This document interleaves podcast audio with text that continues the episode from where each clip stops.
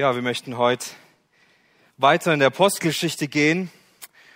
Und letzte Woche hatten wir den Einstieg in die Apostelgeschichte und haben uns einige Gedanken gemacht. Und heute wollen wir kurz zu Beginn einen kleinen Rückblick vornehmen, welche Erkenntnisse wir aus diesem Einstieg in die Apostelgeschichte wahrgenommen haben, welche wir gelernt haben und welche wir uns auch dadurch nochmal neu in Erinnerung rufen wollen damit wir wissen, wo wir stehen geblieben sind, damit wir wissen, wo es jetzt auch weitergeht, denn es geht sehr ineinander, die Stelle von letzter Woche und auch heute.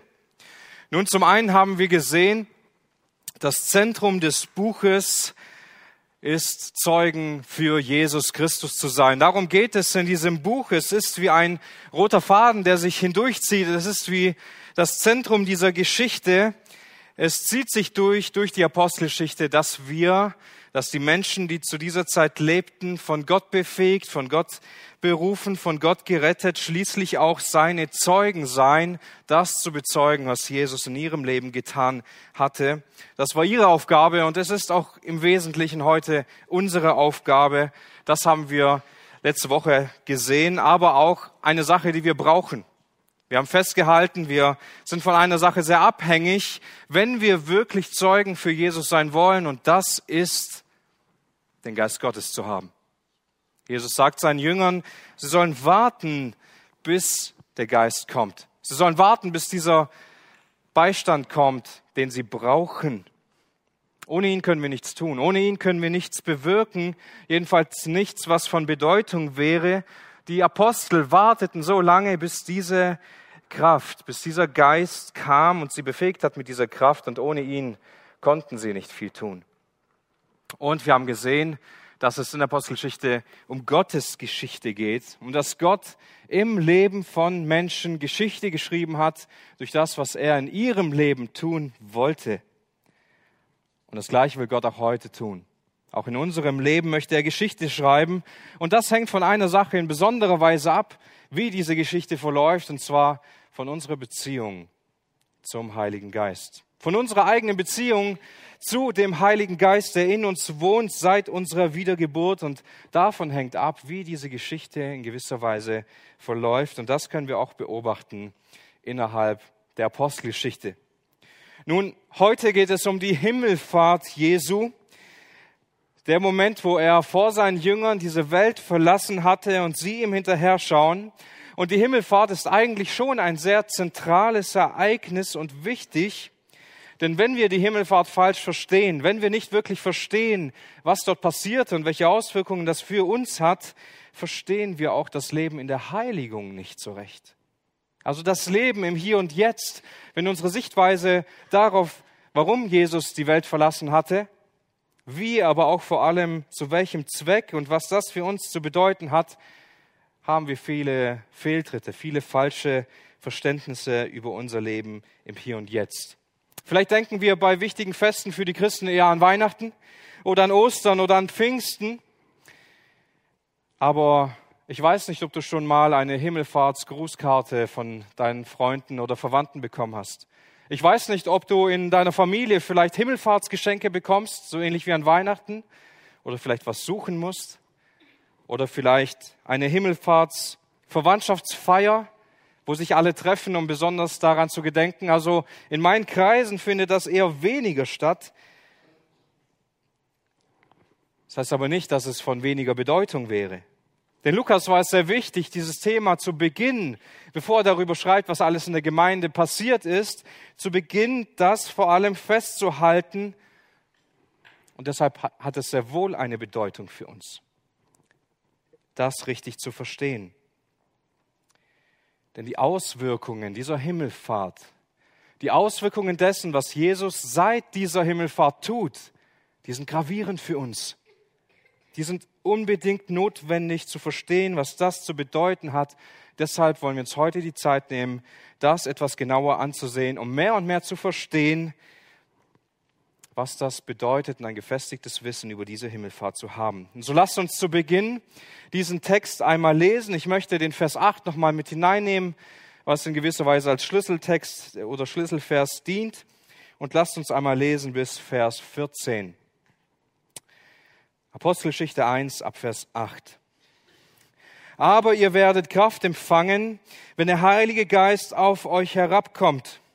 Und ihr werdet meine Zeugen sein, sowohl in Jerusalem als auch in ganz Judäa und Samaria und bis an das Ende der Erde. Und als er dies gesagt hatte, wurde er emporgehoben, indem sie es sahen, und eine Wolke nahm ihn auf von ihren Augen weg. Und wie sie unverwandt zum Himmel schauten, als er auffuhr, siehe, da standen zwei Männer in weißen Kleidern bei ihnen, die auch sprachen, Männer von Galiläa, was steht ihr da? Und seht zum Himmel, dieser Jesus, der von euch weg in den Himmel aufgenommen worden ist, wird ebenso kommen, wie ihr ihn habt auffahren sehen in den Himmel.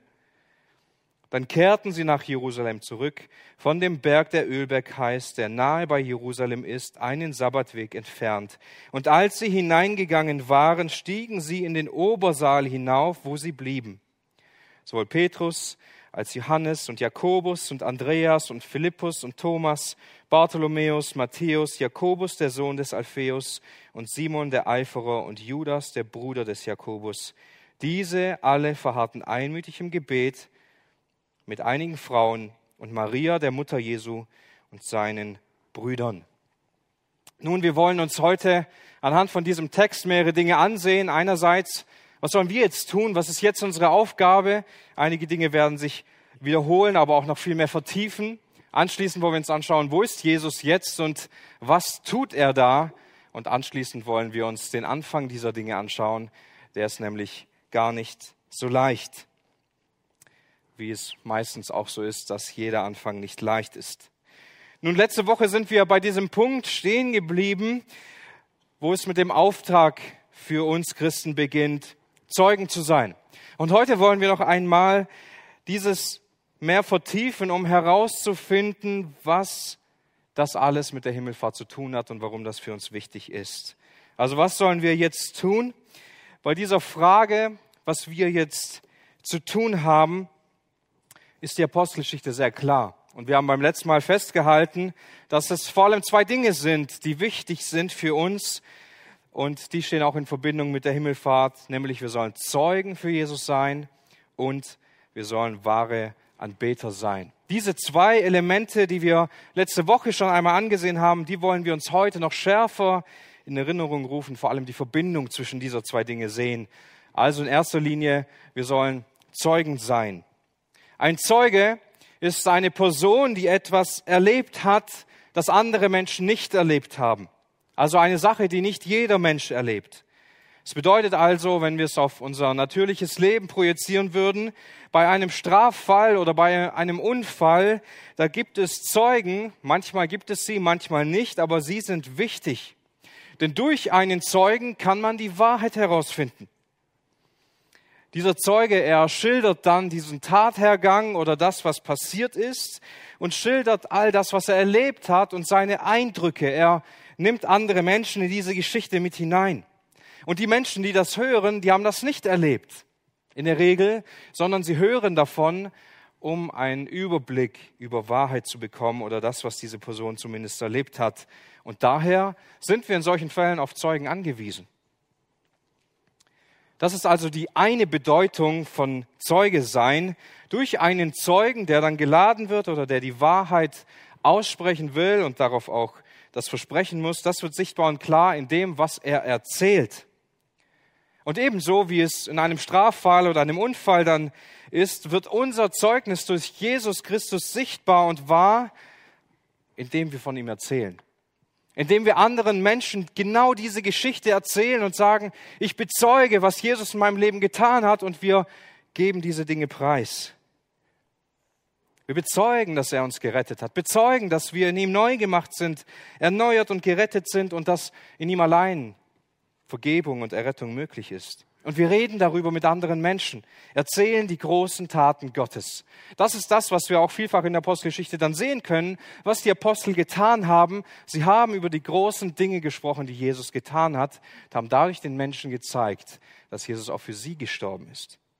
Aber es gibt noch eine zweite Bedeutung, die wir wiederfinden über das Zeugnissein, und zwar in Form einer Ausstellung von Leistungen, zum Beispiel Die Schüler wissen das. Am Ende des Jahres, auch manchmal zur Halbzeit, gibt es ein Schulzeugnis.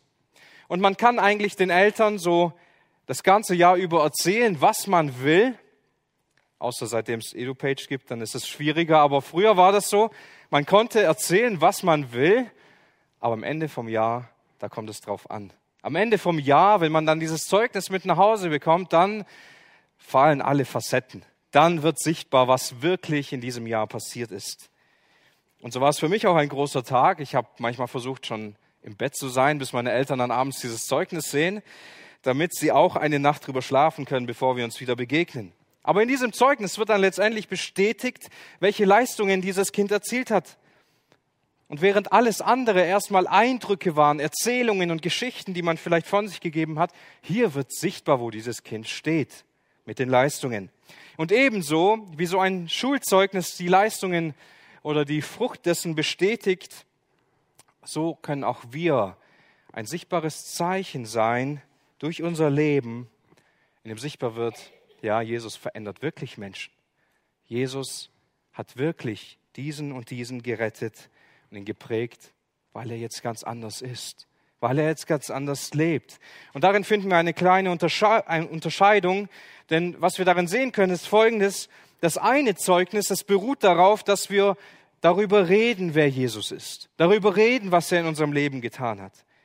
Wir bezeugen ihn quasi mit unserem Mund, mit unseren Worten, mit der Zunge, so wie ein Zeuge im Gericht geladen wird und dort letztendlich darüber redet, was er gesehen und gehört und erlebt hat.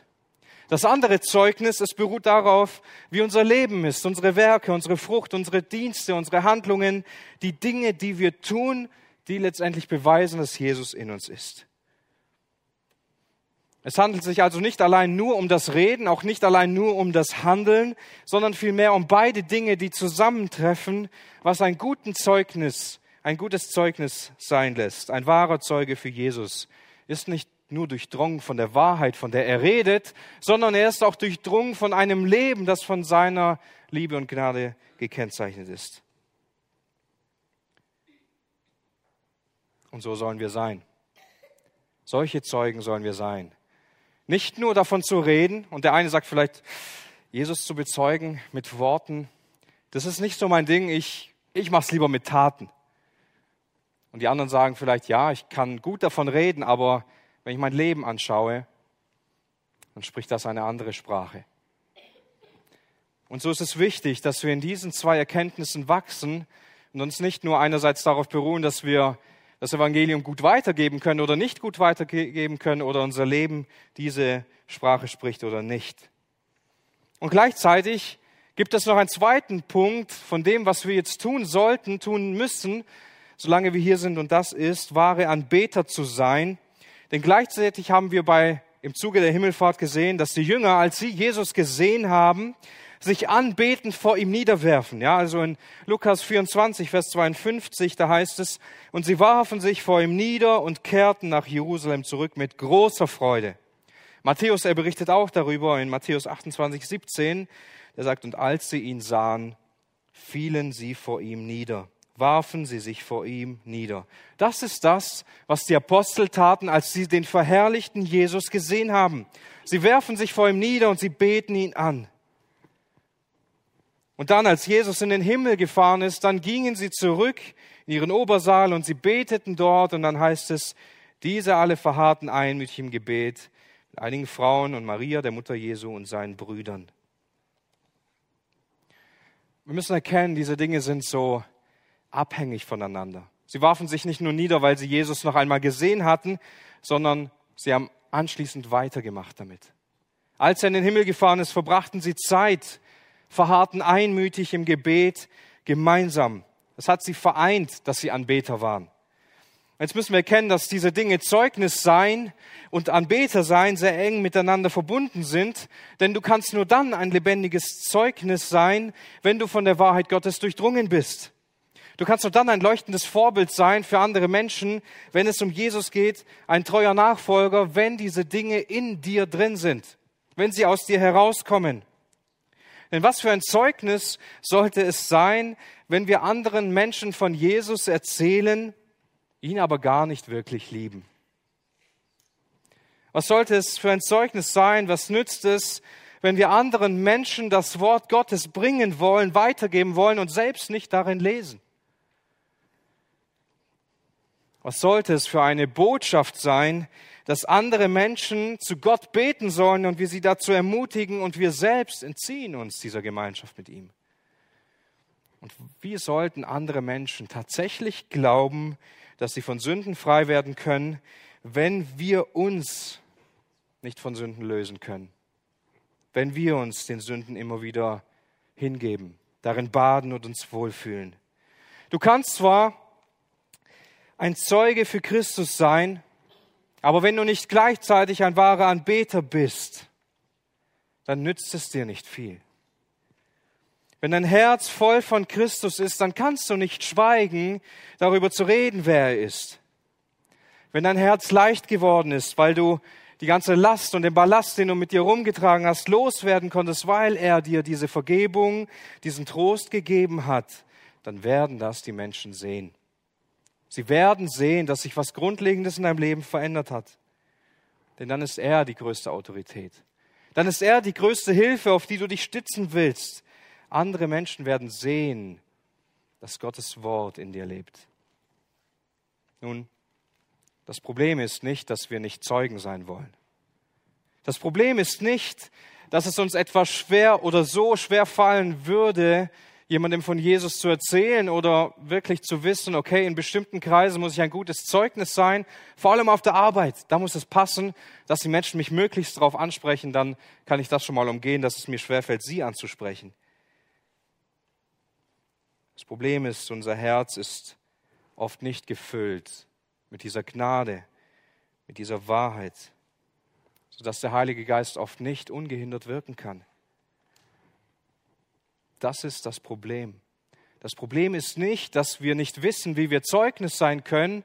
Das Problem ist auch nicht, dass wir nicht wissen, wie wir anderen Menschen konkret von Jesus erzählen können. Das Problem ist, dass unser Herz oft nicht gefüllt ist mit ihm.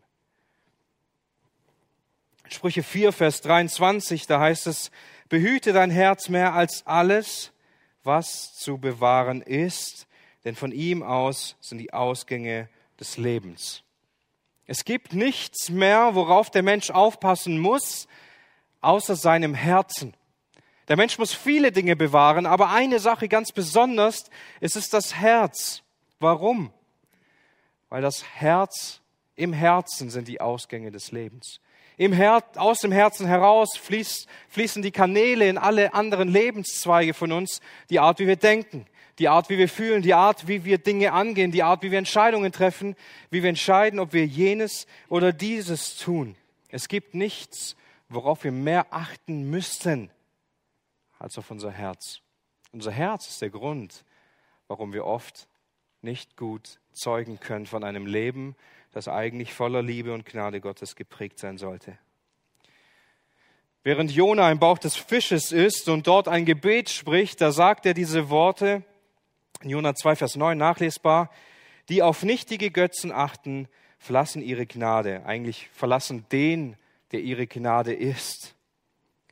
Also mit anderen Worten, wenn Gott in unserem Herzen nicht die Nummer eins ist, dann ist es nicht so, dass dort eben in dieser Zeit nichts ist, sondern zwangsläufig findet sich dort eine andere Stelle, eine andere Sache, eine andere Person, die sich dort einnistet. Eine andere Sache, die uns mehr Erfüllung gibt, mehr Freude, mehr Trost, mehr Glück, mehr Liebe, als Gott es tut. Eine Sache, auf die wir uns mehr konzentrieren als er. Und das nennt die Bibel dann Götzendienst. Wenn wir keine wahren Anbeter Gottes sind, dann sind wir Götzendiener. Und die traurige Wahrheit dessen ist, alles kann dein Götze sein. Alles. Auch gute Dinge. Es kann deine Familie sein, dein Ehepartner, es können deine Kinder sein, wenn sie dir wichtiger sind als Gott. Es kann deine Arbeit sein, wenn du dafür vielleicht den Dienst in der Gemeinde vernachlässigst, wenn du dafür andere Dinge in deinem Leben vernachlässigst, die Beziehung zum Herrn. Es kann sogar dein Dienst in der Gemeinde sein, der dir so wichtig ist, dass du ihn eingetauscht hast zu dem, wer eigentlich Jesus für dich ist. Und wenn du nur dann die Bibel liest, weil du dich für deinen Dienst vorbereiten musst, dann betest du andere Dinge an. Völlig ergriffen von Jesus zu sein und sich nicht mit nichts so sehr als mit ihm zu beschäftigen, hat immer, immer, es ist egal in welchem Rahmen, immer die Folge, dass wir mehr in sein Bild verwandelt werden. Wenn unsere Anbetung auf ein anderes Ziel hingeht, werden wir auch verwandelt. Wir werden immer mehr so, wie unser Götze ist. Sei es Geld, sei es Macht, sei es Reichtum, sei es Erfolg, seien es eigene Wünsche und Ziele, die wir gerne für uns erreichen wollen. Wenn es nicht die Herrlichkeit Jesu ist, dann ist es Götzendienst.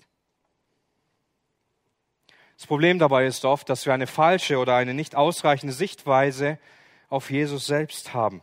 Wir nicht völlig davon überzeugt sind, wer er ist und was er tut. Und die Himmelfahrt bildet hier ein sehr grundlegendes Ereignis, das uns hilft, mehr und mehr zu verstehen, wer Jesus ist und was er tut.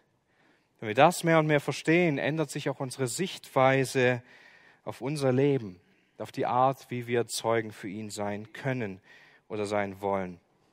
Als Jesus ihnen diese Worte sagt, dass sie wahre Zeugen sein sollen, wird er in den Himmel aufgenommen. Und die Jünger sehen ihn und sie schauen ihm hinterher, wie er immer mehr verschwindet, was uns auch zum zweiten Punkt führt. Wo ist Jesus jetzt und was tut er da? Zunächst haben wir es mit einem Problem zu tun, dass unser Denken über Jesus von vielen falschen Sichtweisen geprägt ist. Und diese falsche Sichtweisen, die müssen wir immer wieder neu erkennen und sie sehen. Und ich habe ein paar mitgebracht, um uns zu zeigen, dass wir doch immer wieder genau diese Dinge in unserem Leben wiederfinden. Ich habe sie möglichst versucht, provokant zu formulieren. Die erste falsche Sichtweise ist der Mittel zum Zweck Jesus. Eine sehr bekannte Sichtweise von Jesus, denn Jesus kam auf diese Welt, er starb für meine Sünden und ich brauche ihn, um in den Himmel zu kommen. Ich brauche ihn, er ist ein Mittel zum Zweck. Die Hölle ist hässlich, der Himmel ist schön. Ich möchte in den Himmel und deswegen brauche ich Jesus, um dort hineinzukommen. Aber sobald ich ihn habe, sobald ich ein Übergabegebet gesprochen habe oder sobald ich eine halbwegs ähm, anständige Bekehrung erlebt habe, folgt das alte Muster meines Lebens einfach weiter. Ich erlebe kaum Veränderung. Die Probleme, die ich zu Beginn meines Lebens hatte, als ich Jesus kennengelernt habe, die habe ich immer noch.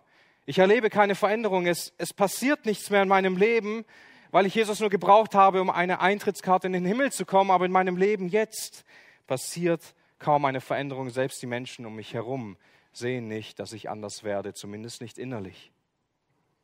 Das begegnet uns immer wieder. Ebenfalls aber auch der historische Jesus, also der Jesus, den ich kennenlernen kann, wenn ich die Bibel lese dann sehe ich diesen historischen Jesus und der hat wundervolle, große Dinge getan. Ja, dieser Jesus, der konnte einen Sturm stillen. Der konnte über Wasser gehen, der konnte Kranke heilen, der konnte Dämonen austreiben. All das konnte dieser historische Jesus. Aber wo ist er jetzt? Warum erlebe ich diese Kraft nicht? Warum passiert bei mir nur alles schleichend, nur alles langsam, nur alles irgendwie unvollständig? Wo sind diese mächtigen Predigten die heute scheinbar so wenig in meinem Leben verändern. Und ich lese die Bibel und ich sehe dann diesen großartigen Jesus, aber hier bin ich auf mich allein gestellt. Hier lebe ich irgendwie alleine und muss mich mit diesem uralten Buch beschäftigen, wo ich diesen historischen Jesus zwar wiederfinden kann, aber es scheint heute anders zu sein. Das ist eine Sichtweise, die wir sogar recht häufig antreffen, nicht selten sogar auch bei Predigern. Wir kennen auch den Kumpel Jesus, der ist ganz besonders beliebt, vor allem in den jüngeren Generationen. Und Jesus selbst, er nennt sich Freund seiner Jünger in Johannes 15.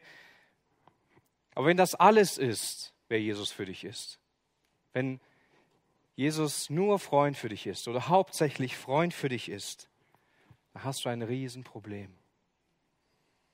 Dann meldest du dich bei deinem Freund Jesus, wenn du jemanden zum Zuhören brauchst. Wenn du Hilfe brauchst, dann klingelst du mal durch und holst ihn vielleicht aus seiner Tasche, erzählst ihm, was dir auf dem Herzen liegt. hast eine gute Zeit mit ihm und ansonsten lebt man wieder nebeneinander, so wie es manchmal eben in Freundschaften ist. Finde auch den emotionalen Jesus, mit dem wir eine gute Zeit haben können, den wir begegnen können, der zu uns spricht, vielleicht durch Lieder, durch Lobpreis. Und wenn wir dann tief in der Anbetung sind, verbringen wir Zeit mit ihm, aber wenn ich dann alleine bin, weiß ich irgendwie nicht so recht, was ich tun soll. Und in dieser Lobpreisgemeinschaft oder in Konferenzen oder in Bibelwochenenden oder sonstigem, da habe ich eine richtig gute Zeit, da fühle ich mich richtig gut. Und wenn ich dann nach Hause komme, ist die Bibel wieder irgendein Buch. Meine Beziehung zu Jesus erstickt wieder. Und ich fühle mich nicht mehr danach, die Bibel zu lesen. Die Beziehung zu Jesus ist dann mehr eine Möglichkeit als eine wahre Beziehung, aber auch eine starke Vorstellung der gesetzliche Jesus. Ja, Jesus war mir einmal gnädig und Jesus hat mich gerettet und er war diese Eintrittskarte, die ich gebraucht habe, aber den Rest, den mache ich alleine. So wie wenn wir ein Auto an- oder ummelden müssen, dann gehen wir zum Landratsamt und auf keinen Fall kommst du an diesen Schalter, ohne dass du dieses Ticket gezogen hast. Also ziehst dieses Ticket, aber den Rest musst du schon alleine machen. Den Rest musst du schon mitgebracht haben. Du musst alle Dokumente haben, du musst alle Voraussetzungen erfüllen und wenn du dich dann gut genug vorbereitet hast und mit dieser, mit dieser Nummer dann an den Schalter kommt, dann kommt es nur noch auf dich an. Das ist so eine beliebte Art, Jesus wahrzunehmen. Ja, wir kommen nur durch Jesus in den Himmel, aber dann leben wir für uns. Wir haben Regeln und Gesetze, die wir einhalten müssen. Und dann fühlen wir uns auch ganz gut und heilig. Und wenn wir dann mal ein Tief haben und eine Zeit lang die Bibel nicht wirklich gelesen haben, dann fühlen wir uns gleich schlecht, fühlen wir uns gleich unheilig, fühlen uns gleich ungerecht vor Gott. Dann haben wir ein ganz mieses Gefühl, weil wir unseren gesetzlichen Jesus enttäuscht haben, weil wir nicht so gut gelebt haben die Woche. Unser Handeln macht uns nie gerecht vor Gott. Unser Handeln macht uns nie, nie besser vor Gott. Es gibt nur eine Sache, die uns gerecht vor Gott macht, und das ist sein Sohn Jesus Christus. Wir können ihm nicht durch Gesetze und durch Regeln gefallen. Die eine oder die andere Sichtweise, und wir könnten diese Liste auch länger führen, tritt hier und da mal in unserem Leben auf und in einigen Bereichen sind wir vielleicht auch geplagt von diesem Verständnis, was immer wieder mal aufploppt in unserem Leben. Aber seine Herrlichkeit und seine Rolle, die er jetzt hat, die fehlt uns immer wieder. Diese Sichtweise auf ihn, die fehlt uns immer wieder, aber die ist so wichtig, dass wir ein richtiges Verständnis von ihm haben. Also lasst uns mal einen Blick darauf werfen, welche Sichtweise wir auf Jesus bekommen durch die Himmelfahrt wie eng das damit zusammenhängt. Erstens, Jesus regiert vom höchsten Platz als König. Diese Erkenntnis, sie wird an mehreren Stellen in der Bibel sehr deutlich für uns. Jesus ist nicht einfach weg und damit verschwindet er von der Bildfläche, sondern er herrscht jetzt über alle Dinge. Er ist König. Und lasst uns das einmal gemeinsam lesen. In einer Stelle finden wir das wieder in Epheser 1, Vers 20. Ich möchte hier ein paar Verse vorlesen. Epheser 1, Vers 20. Die Stellen sind jeweils vorne eingeblendet, dass ihr auch seht, wo wir uns gerade befinden. Und hier heißt es, in der er gewirkt hat in dem Christus, indem er ihn aus den Toten auferweckte. Jetzt kommt's. Und er setzte ihn zu seiner Rechten in den himmlischen Örtern über jedes Fürstentum und jede Gewalt und Kraft und Herrschaft und jeden Namen, der genannt wird, nicht allein in diesem Zeitalter, sondern auch in dem zukünftigen und hat alles seinen Füßen unterworfen und ihn als Haupt über alles der Versammlung gegeben, die sein Leib ist, die Fülle dessen, der alles in ihm erfüllt. Hier wird es sehr sichtbar, Gott hat Jesus aus den Toten auferweckt und er hat ihn hoch erhoben und er hat ihm einen Platz gegeben, der über allen anderen Plätzen ist, die es gibt. Und alles ist ihm unterworfen, alles ist ihm untertan. Gott hat ihm alles vor die Füße gelegt, jedes Fürstentum, jede Gewalt, jede Kraft, die es gibt, jede Herrschaft, die es gibt, alles ist ihm unterworfen. Und es spielt keine Rolle, wie viel Einfluss ein Mensch auf dieser Welt hat. Es spielt keine Rolle, wie viele Befehle ein Mensch in dieser Welt ausüben oder weitergeben kann. Keine Rolle, wie viel Geld er hat, um sich Dinge zu kaufen. Alles, was er sich kaufen will, das spielt keine Rolle, selbst wenn du der wichtigste Mensch auf diesem Planeten bist, der jemals gelebt hat. Vor Jesus bist du nur ein Staubkorn. Gott hat alles unter die Füße des Christus gelegt. Und er hat ihn über alles erhoben und alles muss sich ihm unterordnen.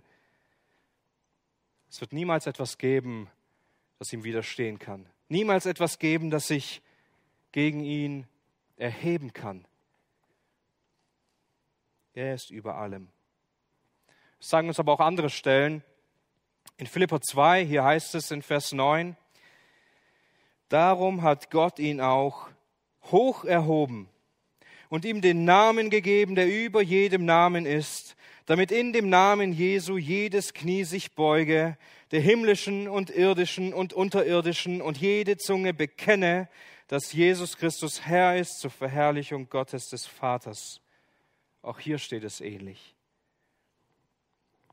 Gott hat Christus hoch erhoben, über jeden Platz gestellt.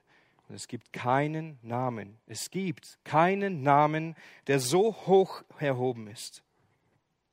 Der ist so hoch erhoben, dass sich eines Tages jedes Knie, egal wie stolz dieses Knie auch sein mag, egal wie überzeugt dieses Knie von sich selbst sein mag, egal wie gut und wichtig du dich hier in dieser Welt siehst, jede Zunge wird ihn bekennen. Und jeder wird vor ihm auf die Knie gehen bezeugen, dass er allein der Herr ist, dass er allein der ist, der über allem steht. Dieses Bild, das wir hier von Christus bekommen, ist irgendwie schon ein Widerspruch zu dem, was wir oft erleben, nicht wahr? Denn diese Erkenntnis, die wir dadurch bekommen, dass Jesus in den Himmel gefahren ist und was er dort tut oder was er dort ist, zeigt, dass er immer und überall die Kontrolle hat dass es nichts gibt, was ihm widersetzen kann, dass er über allem ist und alles, was geschieht, an seinem Thron vorbei muss. Er ist nicht einfach so in den Himmel aufgefahren und jetzt bekommen wir den Heiligen Geist und wir wissen nicht, was er dort tut oder wir wissen nicht, was all das bringt, sondern wir wissen genau, was er tut. Er regiert über alle Dinge. Und wenn wir die Apostelgeschichte lesen, ist das auch ein Eindruck, den wir immer wieder neu bekommen. Sei es, dass die Apostel im Gefängnis sitzen, gleich in Kapitel 5 und der Engel des Herrn kommt und befreit sie und sie fangen einfach an weiter zu predigen auf dem Tempelplatz. Sei Stephanus, der erste Märtyrer der Gemeinde, der gerade gesteinigt wird, hoch zum Himmel schaut und dort Jesus siegt und sieht und er sagt, als er aber voll Heiligen Geistes unverwandt zum Himmel schaute, sah er die Herrlichkeit Gottes und Jesus zur Rechten Gottes stehen und er sprach, siehe, ich sehe den Himmel geöffnet und den Sohn des Menschen zur Rechten Gottes stehen.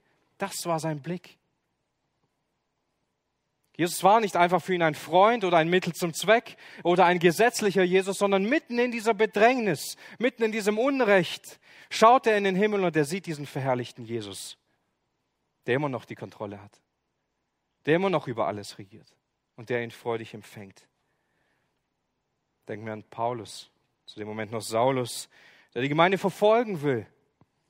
Und Jesus sich selbst ihm in den Weg stellt und ihn daran hindert, weiterzumachen. Und er beugt sich und er kehrt um. Jesus steht über allem. Der ist in den Himmel hinaufgefahren und dort hat er den höchsten Platz. Und er regiert dort vom Himmel aus. Er ist nicht weit entfernt und wir sind hier nicht auf uns alleine gestellt. Er hat alles in der Hand und er ist nah.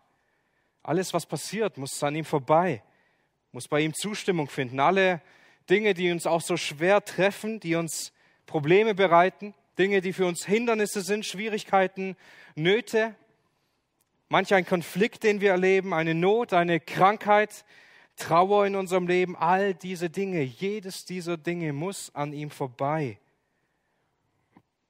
Und er blickt auf uns hinab und sieht unsere Herzen. Sieht, wenn wir Kummer haben, sieht, wenn wir leiden sieht, wenn wir Enttäuschung und Frust haben. Alles ist vor ihm aufgedeckt. Er hat alles in seiner Hand. Es ist nicht so, dass es einfach immer schlimmer wird mit dieser Welt und später, wenn er dann wiederkommt, dann hat er die Kontrolle und dann wird alles aufgerichtet, so wie er es möchte. Nein, jetzt schon ist alles in seiner Hand. Jetzt schon gibt es nichts, was ihm aus den Händen gleiten könnte. Alles, was in der Weltgeschichte passiert, mitten in dieser bösen und verdrehten Welt, das weiß er, das führt er. Wir sind hier nicht auf uns allein gestellt, müssen es nicht alleine hinbekommen. Jesus ging in den Himmel nicht, um uns alleine zu lassen, sondern er herrscht dort über alle Dinge. Er hat den höchsten Platz im Himmel. Eine weitere Sache, die wir sehen können, die auch damit zu tun hat, ist, Jesus tritt beim Vater für uns ein. Eine Erkenntnis, die wir glauben dürfen und die wir sehen dürfen, Jesus tritt für uns ein. Wenn uns unsere Sünden vergeben sind, dann ist Jesus für uns ein Fürsprecher, ein Anwalt, ein Vertreter. Lass uns einmal in Hebräer 9 nachlesen, ab Vers 24. Hebräer 9, ab Vers 24.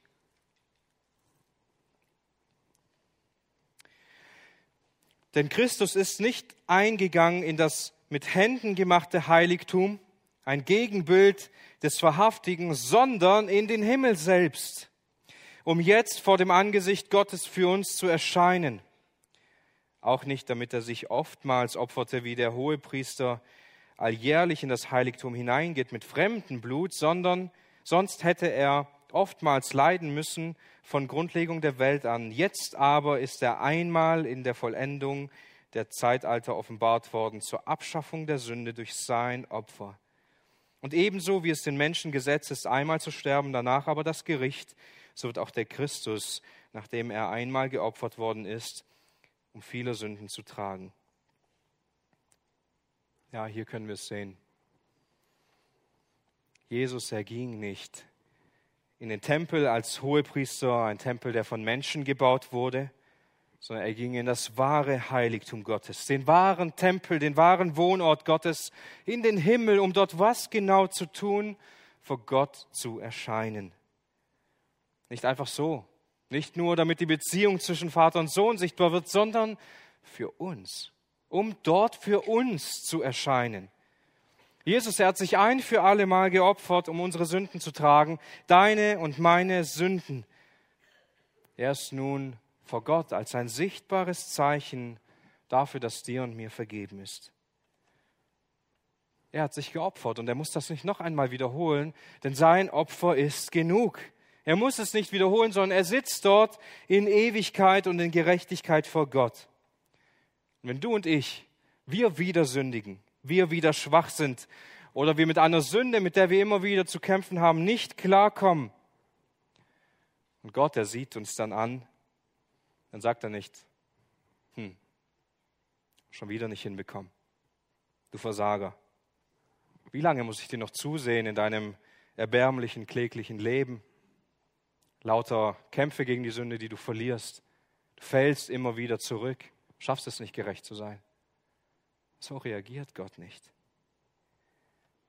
Er droht uns nicht. Weh, du sündigst noch einmal. Aus dir wird nie etwas werden. Bist du überhaupt gerettet? Nein, was er sieht, wenn er uns sieht in unserer Schwachheit, ist sein Sohn. Sein Sohn vor ihm stehen, der dort für uns eintritt der dort schon als gerechtes Opfer ist und für uns bezahlt hat, für uns gesühnt hat, für uns bestraft wurde. Es gibt keinen Grund mehr für Gott, das Gleiche nochmal mit dir zu tun, weil Jesus alle Zeit vor ihm ist, der dort eingegangen ist, um dort für uns zu erscheinen, dort für uns einzutreten. Eine ähnliche Stelle, das heißt Johannes 2, Vers 1. Meine Kinder, ich schreibe euch dies, damit ihr nicht sündigt. Und wenn jemand gesündigt hat, wir haben einen Sachwalter bei dem Vater, Jesus Christus, den Gerechten. Und er ist die Sühnung für unsere Sünden, nicht allein für die unseren, sondern auch für die der ganzen Welt. Auch hier können wir es sehen. obwohl Gottes Wort uns dazu leitet, dass wir nicht mehr sündigen. Ich schreibe euch dies, damit ihr nicht sündigt, aber wenn doch, wenn ihr doch sündigt, was passiert? Es passiert immer wieder neu, Tag für Tag. Wenn wir gesündigt haben gegen unseren himmlischen Vater, dann haben wir einen Anwalt, haben wir einen Fürsprecher, haben wir jemand. Aber wo ist er? Er ist beim Vater. Er ist beim Vater im Himmel, Jesus Christus. Der, der gesagt hat, ich lasse euch nicht verwaist zurück, ich lasse euch nicht alleine mit all dem. Es ist dieser Jesus, der Gerechte, der Sieger, der Herr, die Sühnung für unsere Sünden. Wann immer du sündigst, wann immer du fällst als geliebtes Kind Gottes, er zeigt dem Vater, dass er für dich bezahlt hat. Er ist dort und er tritt für dich ein. Er ist im Himmel als ein dauerhaftes Zeichen, dass du angenommen bist, trotz deiner Sünde, dass du geliebt bist, trotz deiner Sünde, dass sie vergeben ist, auch wenn du es nicht schaffst und immer wieder fällst. Er ist es, der das für dich bewirkt und der das für dich und für mich tut. Ist das nicht ein wunderschönes Bild darauf, was Jesus Christus jetzt für uns tut? An ihn glauben wir. Er hat uns nicht allein gelassen. Er lässt uns nicht alleine kämpfen. Er tritt für uns ein. Er stellt sich auf unsere Seite, setzt sich für uns ein, ist ein fester Bestandteil für unser Leben. Und vielleicht geht es dir so ähnlich wie mir und du sündigst immer wieder. Dann brauchst du diesen Fürsprecher. Da musst du wissen, dass er genau das für dich tut. Vielleicht hast du mit Einsamkeit zu kämpfen. Vielleicht fühlst du dich nicht verstanden.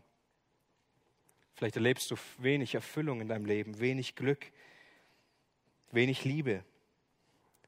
Aber das dürfen wir wissen. Egal welche Not und welches Leid uns begegnet, Jesus ist dort beim Vater und er sieht uns. Und er liebt uns und er will von dort aus unser Hirte und unser Herr sein und ist für uns da. Und er weiß, wie es uns geht. Er weiß, wenn wir in unserem Herzen auch Schmerz und Leid ertragen. Und er tritt für uns ein und nimmt uns liebevoll an, obwohl er dort im Himmel ist. Wir können noch einen weiteren Aspekt sehen. Jesus verschafft uns Zugang zum Thron der Gnade. Das ist etwas, was wir in der Bibel auch sehen können. Wir bekommen durch unseren Herrn Jesus Christus ungehinderten Zugang zu Gott. Nicht irgendein Zugang zu irgendeinem Thron, sondern zu einem Thron der Gnade. Ich möchte eine Stelle vorlesen aus Hebräer 4, Vers 14. Da wir nun einen großen Hohepriester haben, der durch die Himmel gegangen ist, der durch die Himmel gegangen ist, Jesus, den Sohn Gottes. So lasst uns das Bekenntnis festhalten, denn wir haben nicht einen hohen Priester, der nicht Mitleid zu haben vermag mit unseren Schwachheiten, sondern der in allem versucht worden ist, in gleicher Weise wie wir, ausgenommen die Sünde. So lasst uns nun mit Freimütigkeit hinzutreten zum Thron der Gnade, damit wir Barmherzigkeit empfangen und Gnade finden zu rechtzeitiger Hilfe. Wir haben einen ewigen, einen großen Hohenpriester. Was hat dieser für uns getan? Was hat dieser für uns durchlebt? Er ging durch die Himmel. Ja, das hat er getan. Und vorher ging er den Leidensweg für uns. Die Jünger, sie sahen ihm zu, wie er in den Himmel ging. Verzweifelt haben sie ihm nachgeblickt. Aber nur weil er jetzt im Himmel ist, heißt das noch lange nicht, dass er kein Mitleid mit uns haben könnte, wenn er uns sieht. Er hat viel mehr durchgemacht als wir alle gemeinsam durchmachen können. Hat viel mehr Last erlebt, viel mehr Schmerz, viel mehr Leid, viel mehr Trennung, viel mehr Auswirkungen der Sünde, viel mehr Strafe, viel mehr wahre Gerechtigkeit und den wahren Zorn Gottes. Das haben wir nicht erlebt. Das können wir nicht erleben in der Summe, wie Jesus das erlebt hatte. Er war rein, er war heilig und ging diesen Weg. Er erlebte viel mehr Last, als du und ich jemals erleben können, aber er sündigte nicht. Und weil er so viel Mitleid mit dir und mir hat, Während wir mitten in unserem Leid und unserer Not stecken, dürfen wir freimütig an diesen Thron der Gnade treten. Durch ihn haben wir diesen Zugang. Und was bekommen wir dort? Barmherzigkeit und Gnade. Wisst ihr, von allen Dingen, die wir nötig haben, ist die Barmherzigkeit und die Gnade, die wir in diesem Thron Gottes finden können, bekommen können, das, was wir am allernötigsten haben. Aber immer wieder versuchen wir einen anderen Weg zu gehen. Immer wieder versuchen wir mit unserer Not anders umzugehen. Kämpfen aus eigener Kraft. Versuchen durch Disziplin klarzukommen. Versuchen unsere Not irgendwie selber zu bewältigen durch Logik, durch Gedanken, durch Überlegungen, durch Emotionen, durch Entscheidungen, durch Ratschläge. Aber in einem Leben, das immer wieder von Not und Leid und Schwierigkeiten geplagt, ist, von unseren ständigen Unzulänglichkeiten, wo es wirklich mangelt, wo wir wirklich hingehen müssten, um es zu bekommen, ist Gnade und Barmherzigkeit. Wenn wir mitten in einem Problem stecken, eine Sache, die uns auffühlt, eine Sache, die uns schwerfällt, versuchen wir das irgendwie selbst hinzubekommen, anstatt zu wissen, mein Herr ist durch den Himmel gegangen, um mir Zugang zu verschaffen zum Thron der Gnade, vor den ich treten darf, freimütig, um Barmherzigkeit zu bekommen. Und wie können wir das bekommen? Indem Jesus in den Himmel gegangen ist. Er ging durch die Himmel, um das zu bewirken, ein und alle, für ein und alle Zeit diesen Zugang für uns offen zu halten.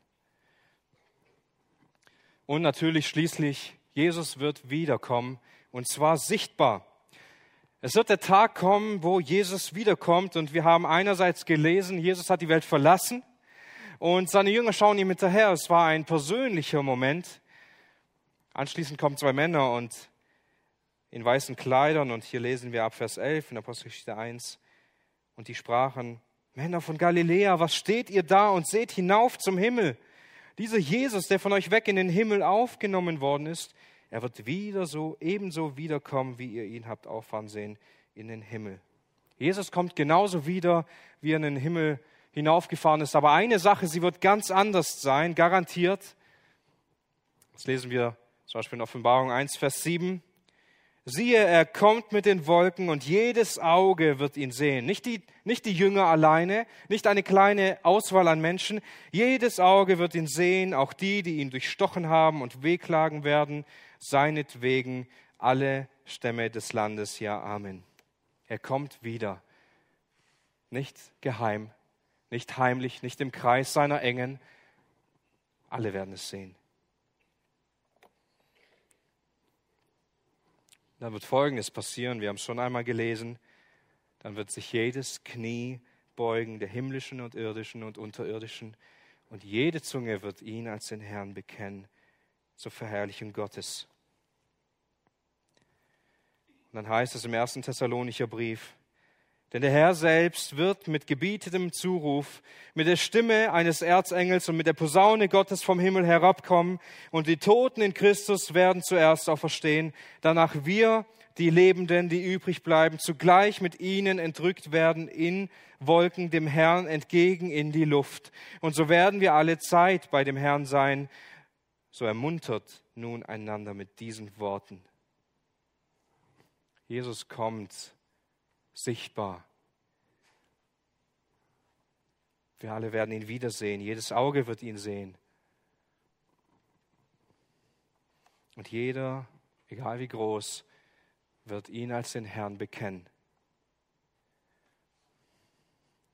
Die Menschen werden Jesus nicht mehr gegenüberstehen wie in ihrer Lebzeit. Hier wird sich keiner ihm widersetzen, ihm keiner den Rücken zukehren. Dort wird es nur eins geben, vor ihm niederzufallen. Keiner wird sich trauen, ihn zu leugnen, denn er ist der höchste, der erhabenste, der wundervollste und der herrlichste Herr aller Zeiten und dann werden wir ihn sehen. Und dann holt er uns ab, er holt die Gemeinde ab und was dann folgt, ist so herrlich und macht den Himmel und die Herrlichkeit so besonders und so schön. Wir werden alle Zeit bei ihm sein. Wenn er wiederkommt, dann werden wir alle Zeit bei ihm sein.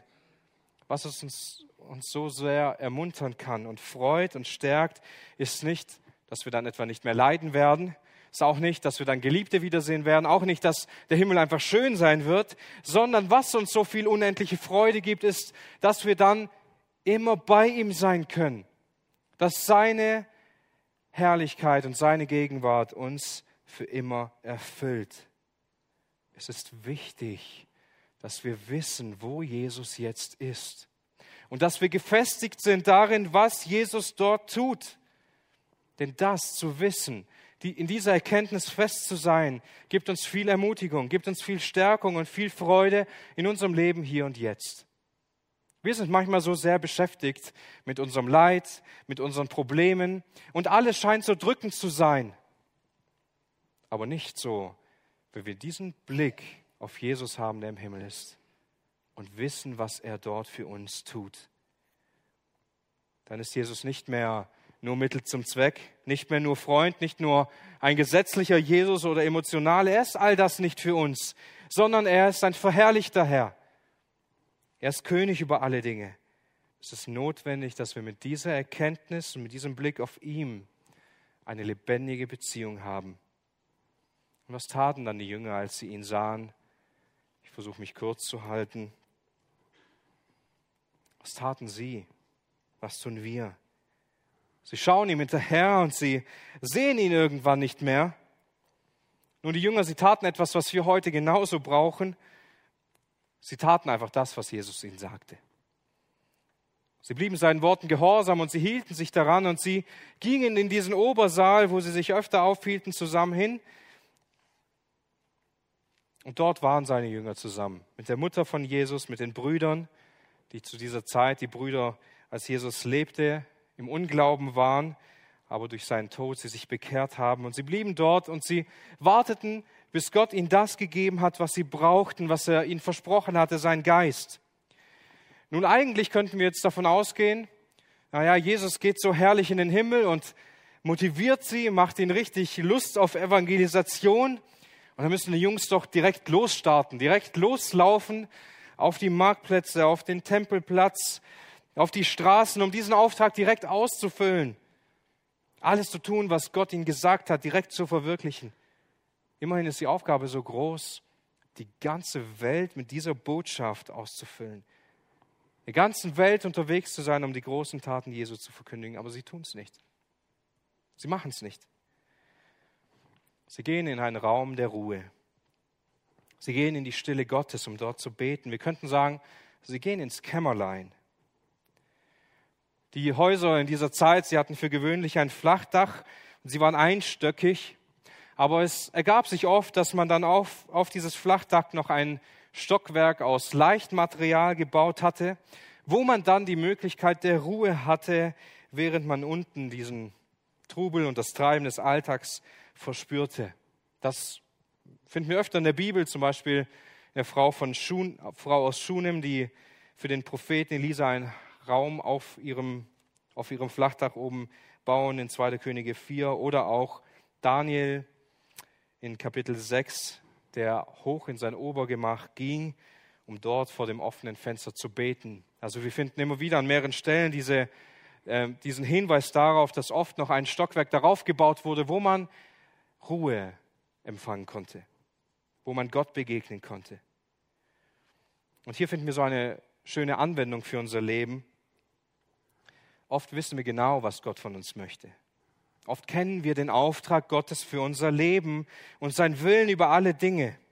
Das Problem ist, wir neigen oft dazu, die Dinge einfach anzugehen, einfach zu machen, einfach zu arbeiten, einfach mal zu dienen, einfach mal loszulegen. Dann schaffen wir Strukturen und wir erarbeiten Pläne und wir führen Zurüstungen durch und planen unsere Termine, machen all diese Dinge.